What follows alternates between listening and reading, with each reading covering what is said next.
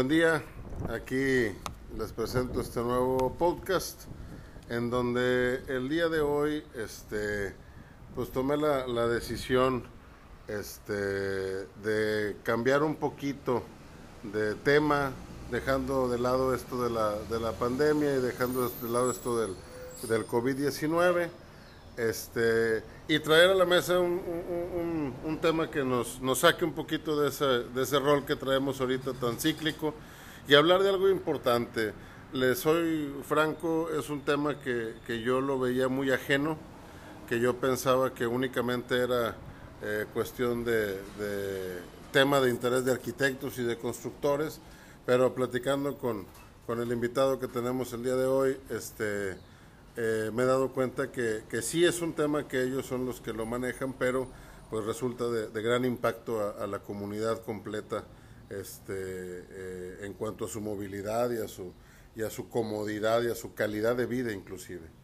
Hoy aquí tengo conmigo un excelente amigo personal, eh, a Jorge García, ya tengo poco más de 20 años de conocerlo, eh, es, un, es un experto en el tema de urbanismo, él es arquitecto eh, y doctor en asuntos urbanos y es especialista en desarrollo humano. Eh, gran parte de su vida económicamente activa la ha dedicado a la docencia y actualmente él es profesor de, licenciaturas y de posgrado, precisamente en, en, estos temas que son su, su área de, de, de expertise. Jorge, ¿cómo estás? ¿Qué tal Arturo? Muy bien, gracias. ¿Cómo, cómo estás tú? Bien, bien, aquí este, pues un poquito encerrados, pero, pero tratando de, de trabajar. ¿Cómo pues te ha ido? Así, así, estamos, pero bien, es tomándolo con, con calma, eh, un poco de momento de, pues ahora sí que de reflexión, yo creo, para todos, y aquí estamos con, con calma. Gracias a Dios, bien. No, pues te, te agradezco el, el, el, dar este espacio y, y darnos tu tiempo. Y, entrando un poquito en tema, a ver, yo, yo creo que muchos de los que pudieran escuchar este, este podcast están igual que yo hasta antes de haber platicado contigo. ¿Qué, qué es el urbanismo, Jorge? tú, Jorge?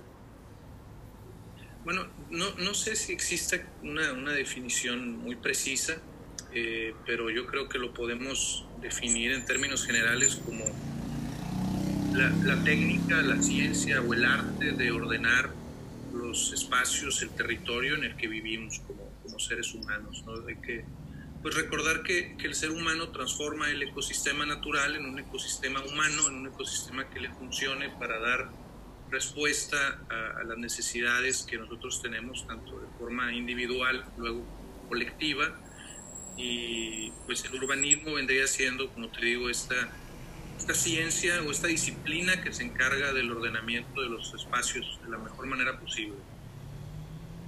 Ok, ok. Digo, se me viene ahorita a la mente, eh, tal vez a lo mejor en épocas en donde este concepto ni siquiera estaba eh, escrito, o a lo mejor ni siquiera existía, no lo sé.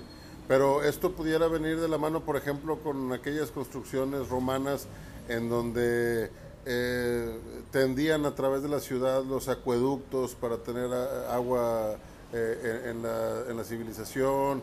¿Va de la mano con esto, con, una planeación? Sí, claro.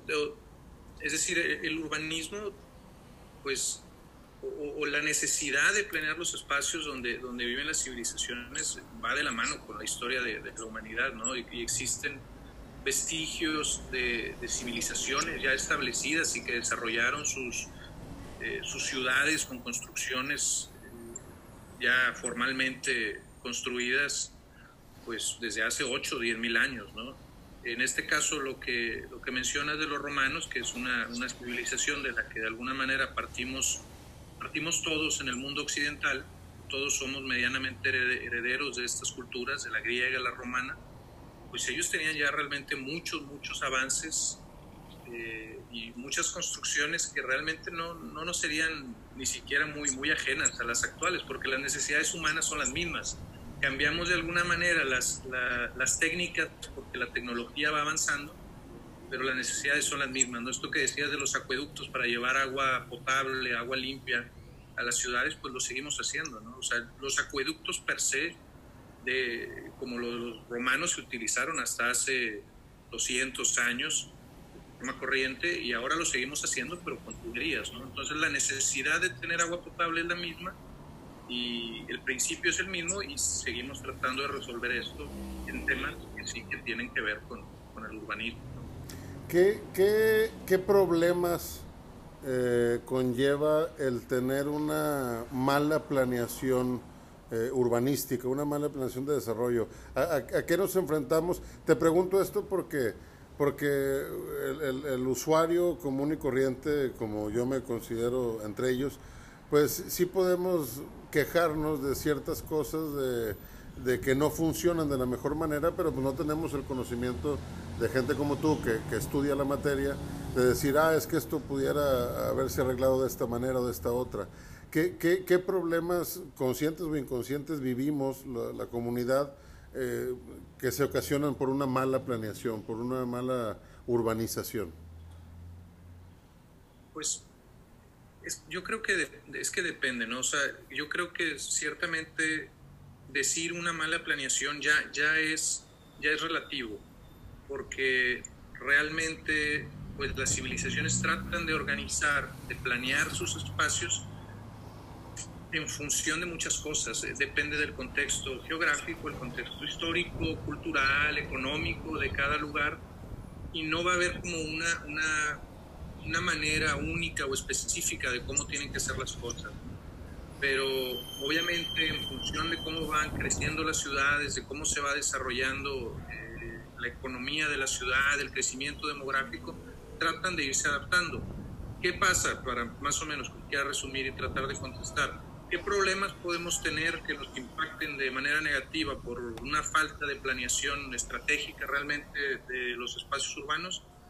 Pues muchísimos, ¿no? O sea, desde el, la falta de abastecimiento de servicios básicos, problemas de salud, eh, problemas de congestionamiento de la ciudad. Eh, son realmente, realmente es un tema muy, muy amplio. Pero sí, o sea, al, al ser este nuestro ecosistema, pues realmente dependemos de que el ecosistema esté lo mejor posible establecido para solventar todas nuestras necesidades. ¿no? Ya, ya. Y bueno, ahora, ahora sí que, que con tu visión, que, que, pues es más, bastante más amplia en el tema, ¿pudieras, no sé, traer a la mesa eh, un ejemplo de una ciudad mal planeada?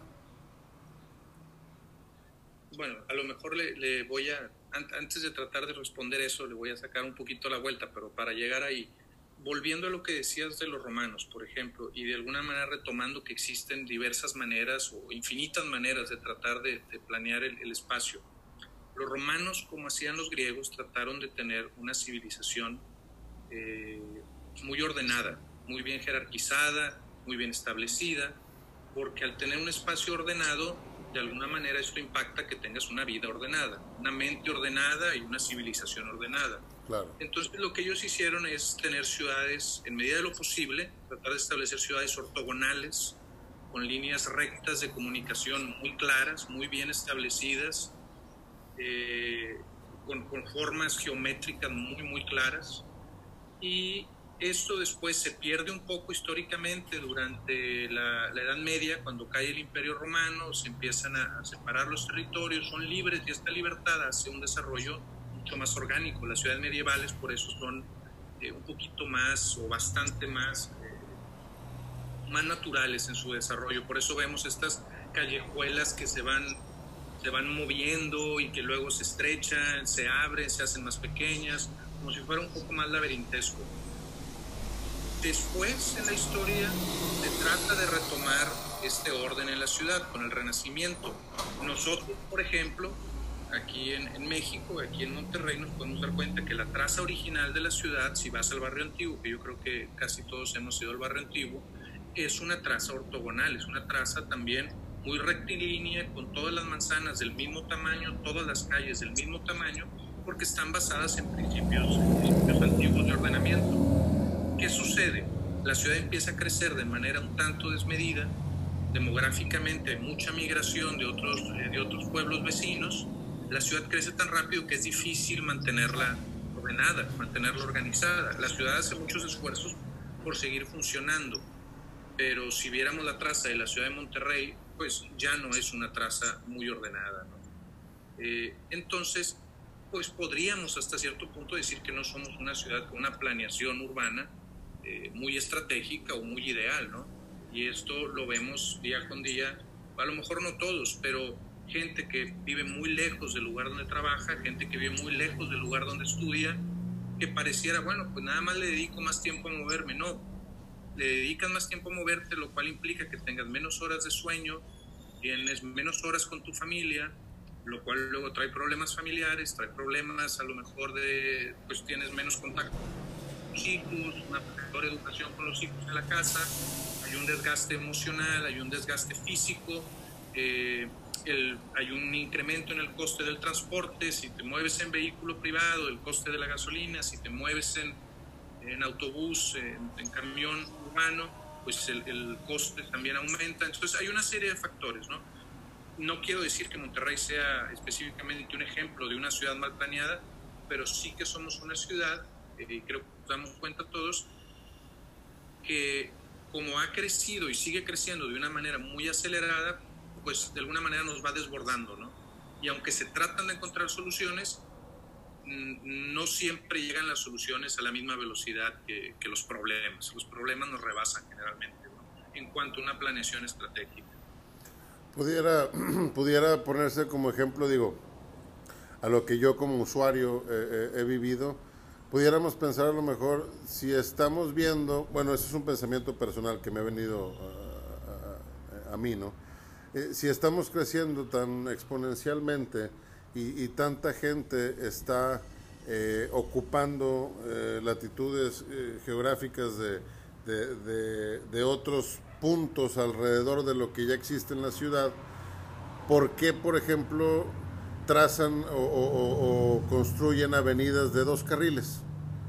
Si, si el, el, grueso, hay mucha población que está yendo para allá, ¿por qué no anticiparse y poner avenidas más grandes? ¿Pudiera ser esto algo de, la, de, de, de proyectar un poquito este urbanismo?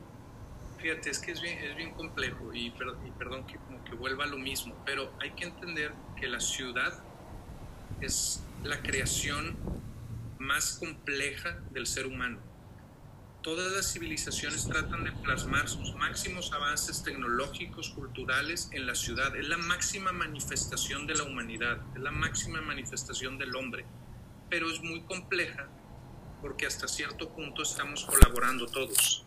No es una creación artística que hace un pintor y hace una obra maestra porque él sabe pintar y él, y él hace y tiene un, un, talento único, pero es individual. Aquí, al ser una obra colectiva, se vuelve muy, muy complejo.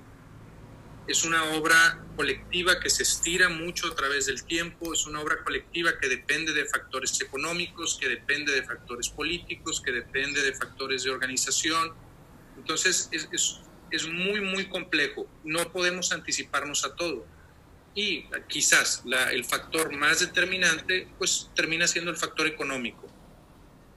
Yo sé que este es un caso hipotético, pero ¿por qué se hace a lo mejor esa calle con pocos carriles? Muy seguramente, muy posiblemente, porque no hay un recurso económico que permita más. Entonces, ¿por qué se construye más allá si se sabía que no se iba a poder hacer la calle?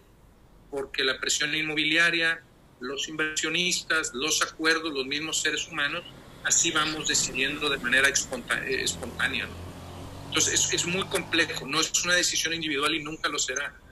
Si bien los que más deciden son las personas que, están quizás en, eh, en una administración pública, pues de alguna manera todos intervenimos, todos, todos los, los ciudadanos somos parte de, de esta decisión urbana. ¿no? Claro, claro, entiendo, entiendo. Ahora, eh, hablando de esta, de esta ecuación multifactorial, en donde, como bien señalas, pues entre el aspecto económico y el crecimiento eh, eh, poblacional y las necesidades que van surgiendo conforme eh, pasa el tiempo y no se puede pues trazar todo con miras a, a, a, un final, porque no tiene un final este desarrollo. ¿Hay ciudades o hay ejemplos de ciudades en el mundo que tú conozcas en donde se haya sorteado este crecimiento de una buena manera y que a pesar de estar creciendo con el paso del tiempo pudieran mantener una cierta eh, organización óptima o, por así decirlo de alguna manera. Hay, hay ciudades que aún creciendo mantuvieron esa, ese orden que mencionabas al principio. Quizás, quizás, no, no sé si haya un ejemplo de una ciudad realmente que lo haya logrado totalmente, pero como dices, que a lo mejor un, poquito mejor, ¿no? Eh, se me viene un ejemplo a la mente, y claro que es otro contexto económico, que insisto, es quizás el factor más determinante, entonces si bien la, la, podemos usar como ejemplo, hay que entender que tienen otra capacidad económica en, ese lugar, pero la ciudad de Barcelona, por ejemplo, eh, que la tomo porque es una ciudad que tiene más o menos la misma población que Monterrey, pero es una ciudad mucho, mucho más compacta que Monterrey. Tiene un, ha desarrollado un modelo de urbanismo compacto, tampoco con una muy alta densidad, porque eso también puede traer problemas. Ellos tienen una densidad media. La gente generalmente no vive en casas eh, individuales, unifamiliares, sino que vive en departamentos, pero tampoco en, edificios de departamentos como los que hemos tratado de hacer últimamente aquí en la ciudad para solventar el problema. Eh, ahora estamos haciendo como rascacielos de edificios, ¿no? Redensificando la zona centro, redensificando San Pedro. Pero si metemos de repente 300, 400 familias en un edificio, eso también va a traer problemas para eh, abastecer los servicios, simplemente el drenaje, simplemente el gas, la electricidad, o cuando salgan esas 400 personas a trabajar todas al mismo tiempo, la calle, como decías, no va a dar abasto. Entonces, en Barcelona lo que tienen, y es gracias a un plan que hicieron eh, en vista del crecimiento que estaba teniendo la ciudad, lo hicieron por ahí de mediados del siglo XIX, 1850, es el, plan Cerdá, que se llama así por el arquitecto ingeniero que hizo el plan, Alfonso Cerdá, eh, que es el, ensanche o el, crecimiento de Barcelona. Él lo que hizo, retomando algunos principios históricos como los que ya platicamos, hizo una planeación de crecimiento de la ciudad de forma ortogonal, también con las, las vías muy bien definidas de norte a sur, de este a oeste, líneas rectas en la ciudad, manzanas eh, con un tamaño determinado condominios eh, de departamentos con una altura determinada que les permitía un asoleamiento, una ventilación correcta a todos los departamentos. Y pues, si bien su plan se fue transformando, porque realmente su plan era más ambicioso, generar también unos jardines interiores que ya no existen en las manzanas, porque el plan realmente gustó tanto que la gente empezó a saturar la ciudad y se perdieron algunos principios, pero sí que esta densidad media de la ciudad pues permite, si bien es subjetivo, permite que la gente tenga mayor calidad de vida, porque sus desplazamientos son más cortos.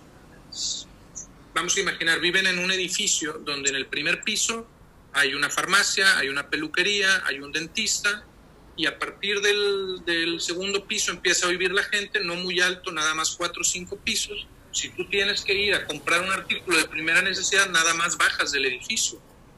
Si tienes que ir al dentista, ahí lo tienes. Quizás si tienes que ir al banco, en tu manzana no hay, pero seguramente va a haber dos o tres manzanas de tu casa. Entonces para ir al banco caminaste 500 metros.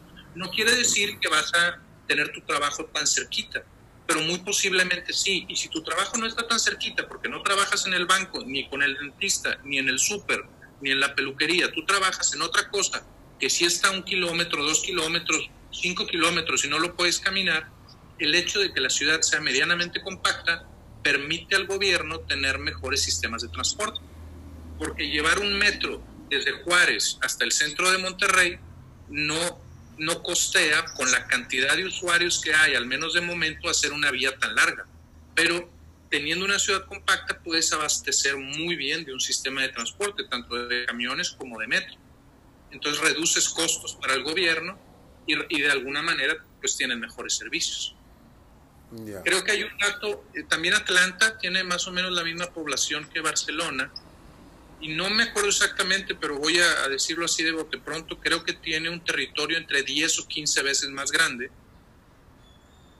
con la misma población, entonces lo que sucede, aunque ambas ciudades tienen un sistema de transporte de metro, que eh, si mides los kilómetros son más o menos los mismos, creo que nada, o sea, algo así, también estoy más o menos la, cifra un poquito improvisándola, pero un 80% de la población de Barcelona tiene un acceso a menos de 500 metros del sistema de transporte de metro, y creo que nada más por ahí de un 20-30% de la población de Atlanta tiene acceso al sistema de transporte a esa distancia, aunque tengan la misma cantidad de líneas eh, en distancia. No sé, no sé si me explico. Claro, claro, claro.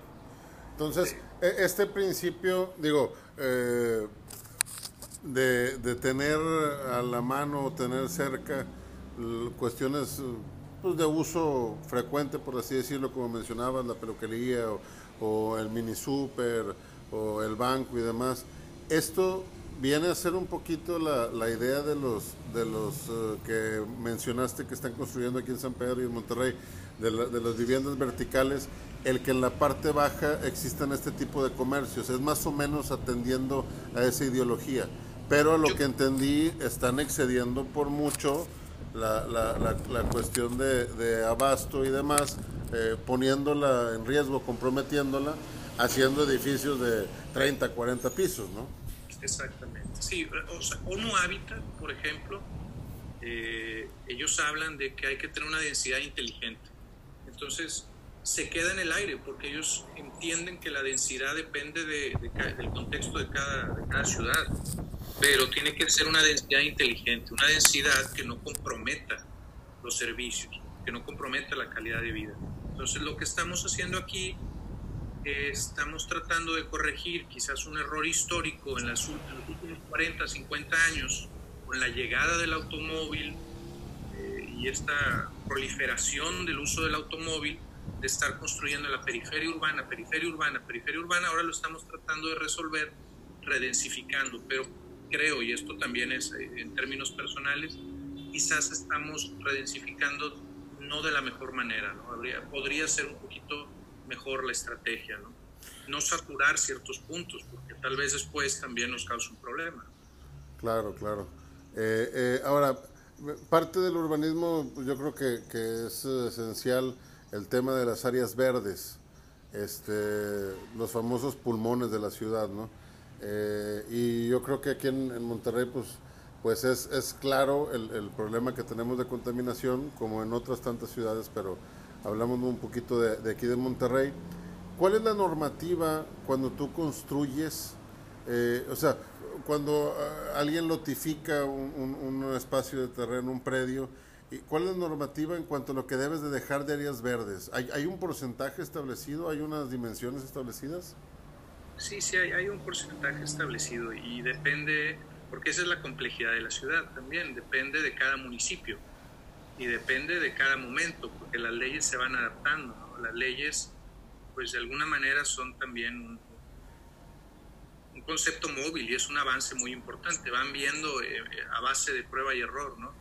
Pero sí que se estipula, no puedo decirte un, dato específico, porque depende de cada, de cada municipio, depende de cada estado, depende de cada región, eh, pero sí que se estipula que se debe de dejar un área que lo llaman generalmente área de absorción, pues un espacio libre, ¿no? Pero eh, pues muchas veces, un, quizás uno de los problemas es que pues al final si no dejas esta área de absorción, a lo mejor puedes pagar una multa por no haberla dejado y, y al final pues simplemente ese espacio se perdió. Sí pagaste la multa, pero no existe el espacio. Entonces, el beneficio social colectivo al final no se tuvo, ¿no? O sea, obviamente está mejor que paguen la multa, que no pague nada, pero en, la colectividad el perder estos espacios pues sí es, es negativo. Pero sí, claro que existe la, la intención de que existan estos, estos lugares. Claro. Eh, digo, viendo lo, todo lo que, lo que comentas y demás, pues nos damos cuenta, me doy cuenta que, que es un tema de, de, suma relevancia este, y que de alguna forma pues, nos impacta a todos de manera directa. Tú que te dedicas a la, a la educación en, parte de tu, de tu trabajo y, y, bueno, tú estás muy enfocado en, en, en personas que, que, cubren currículas que van muy relacionadas con arquitectura. Y obviamente el urbanismo es un tema natural para ustedes, pero tú siendo educador, ¿consideras que sería pertinente o sería útil que, que el resto de las carreras, eh, sea lo que sea, por una cuestión social, por una cuestión de conciencia y por una cuestión de, entender cómo se mueve la, la, comunidad, debieran de tener o, pudieran tener alguna inmersión en este tipo de materias? Me refiero al, al dentista, al psicólogo, al, al ingeniero. De, ¿Sería de utilidad? Pues fíjate que yo creo que sí sería, sería interesante, quizá no de, de, planeación urbana o planificación urbana o territorial o urbanismo en sí mismo, pero, y creo que sí se está haciendo, pero quizás eh, un poquito más cada vez ayudaría en temas de sustentabilidad, simplemente generar una, una reflexión de todos nosotros, en todos nosotros, de, cómo se podrían al menos hipotéticamente hacer un poquito mejor las cosas cada vez, ¿no? Creo que tiene que ver con, el tema de sustentabilidad, porque al final, pues eso no, nos toca a todos, ¿no? Eh, y darnos cuenta del impacto que estamos teniendo en el mundo y luego cómo esto nos impacta a nosotros, porque el, generar una ciudad de un cierto tipo, luego pues nosotros, eh, eh, o sea, la ciudad nos condiciona a nosotros, nosotros la hacemos y luego ella nos hace a nosotros.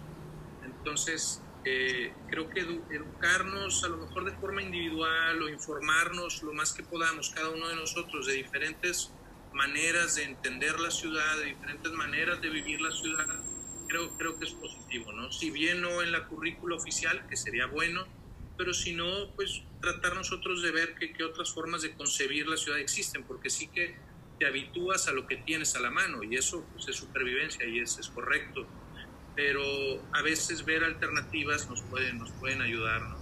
¿Quién, ¿Quién diría que en la Ciudad de México, al menos en la zona centro, te rentan bicicletas para moverte, te rentan monopatines para moverte? Y uno pensaría, pues en la ciudad más grande de América Latina, que seguramente también tiene muchos problemas de congestionamiento, eh, pues eso no se va a poder hacer. Bueno, al menos de, de forma de forma un tanto simbólica, pero está ahí la intención de hacerlo y, lo hacen en la, en la, zona centro de la ciudad. Entonces, copiar ese tipo de estrategias, ver cuáles se adaptan a nuestras posibilidades para tener una vida un poco más sustentable, para tener un uso de la ciudad un poco más pues creo que sería, sería positivo. Sería útil, ¿no? Fíjate, y ahorita, eh, eh, digo, ya no, no, te quito mucho, mucho tiempo, pero, pero todo esto que comentas, al principio dije que no que no, no hablaría de, de la pandemia y, y, que a ver si dejaba un poco yo de lado este tema para retomar cosas nuevas, pero todo lo que me has dicho pues me lleva a una reflexión y te la comparto, no sé qué opinas tú. Este, esta cuestión de planear y de, y de tener eh, el abasto eh, garantizado en cierta manera de los servicios básicos y de tener una movilidad fluida y demás, pues inclusive retomando el tema de la pandemia, vuelve las cosas un tanto más fáciles. Me imagino que ha de ser más sencillo que, que, unos bomberos atiendan un incendio o que una ambulancia atienda a un enfermo o que se, se, le pida a la gente no salgas de tu casa si cuentan con agua potable y no tienen que comprarla embotellada y así pudiera seguir enlistando algunas situaciones que, que nos permite una buena planeación y que agilizarían en cierto modo eh, eh, la solución de la situación que tenemos hoy en día. Me vino a la mente ahorita, no sé qué opines. Claro, no, claro, por supuesto. Sí, o sea, el hacer una ciudad lo mejor planeada posible, pues está generando una ciudad resiliente, ¿no? Resiliente a, eh, a riesgos como el que estamos eh, viviendo hoy en día, pero a todo tipo de riesgos, ¿no? Claro, cualquier situación no esperada de algún riesgo natural o alguna situación que se presente, teniendo una ciudad mejor planeada, pues obviamente sí todo se, se facilita, es cierto. Sí, sí, y al final yo creo que, que, si solventáramos de mejor manera al menos en Monterrey, por ejemplo, esto que nos aqueja tanto que es el tráfico, pues hasta tendría impactos psicológicos, como mencionabas, ¿no? O sea, la gente viviría más feliz manejando 10 minutos de su trabajo que haciendo una hora y cuarto, ¿no? Claro, es, es un tema muy complejo, pero tiene que ver con el, con el, el, modelo de crecimiento de la ciudad, ¿no? O sea, en el caso de, de Monterrey, y hablando en términos personales, no, no como necesariamente como especialista del tema, pero nosotros adoptamos este modelo de crecimiento horizontal porque confiamos de más en el automóvil y tiene sentido, el automóvil se inventó en Estados Unidos, nosotros estamos muy cerca, vivimos en América, ¿no? el, automóvil no se inventó en Europa, por eso ellos confiaron más en el, en el metro, que el metro de alguna manera es familiar hermano del tren, que se desarrolló en Europa. Nosotros confiamos en el automóvil, creímos que nos permitía movernos libre, cómoda y rápidamente hacia todos lados y lo hizo quizás durante un tiempo, pero el sistema se saturó y se saturó rápido. Ahora tenemos por ahí de 3 millones de carros en la ciudad de Monterrey. 3 millones de carros son más personas que en cualquier ciudad de México que no sea Monterrey, Guadalajara o el DF. Es decir, nosotros tenemos más carros que Puebla personas. Es, es muy interesante. Y, y dar marcha atrás a ese sistema en el que ya confiamos es muy difícil, porque ya construimos para el carro entonces ahora abastece del sistema de transporte a una colonia que construiste para el carro, es muy difícil cambiar ese paradigma, pero creo que, que poco a poco, y siendo, insisto, la ciudad de alguna manera un, producto colectivo, se tiene que ir ordenando lo mejor posible con el paso del tiempo, ¿no? Y buscando alternativas adecuadas para, para cada, cada problemática. Claro, claro, no, pues muy, muy interesante. Este, Jorge, eh, agradezco tu, tiempo, agradezco tu, amabilidad de, brindar este espacio y de compartir con nosotros esta, esta información, estas opiniones y este conocimiento que, pues ciertamente a los que no estudiamos arquitectura o ingeniería civil, que pues somos bastantes, pues nos resulta, nos resulta ajeno y, gracias a, ti por, compartirnos esto, es, es bastante, bastante útil muchas gracias a ti, Arturo, por invitarme a platicar y pues aquí estamos a, tus órdenes. Gracias, Jorge. Ojalá y nos, nos podamos contactar pronto para, para hablar de otros temas. Siempre es un placer hablar contigo. Claro que sí, un abrazo, que estés bien. Gracias, gracias. Hasta luego. Aquí, aquí les dejo este, este podcast con el invitado del día de hoy, el doctor Jorge García, este, donde tocamos el tema del, urbanismo y, los impactos que, tiene en nosotros como comunidad, esperando que sea de su, de su interés y, y también esperando escucharnos pronto de nuevo. Muchas gracias y saludos.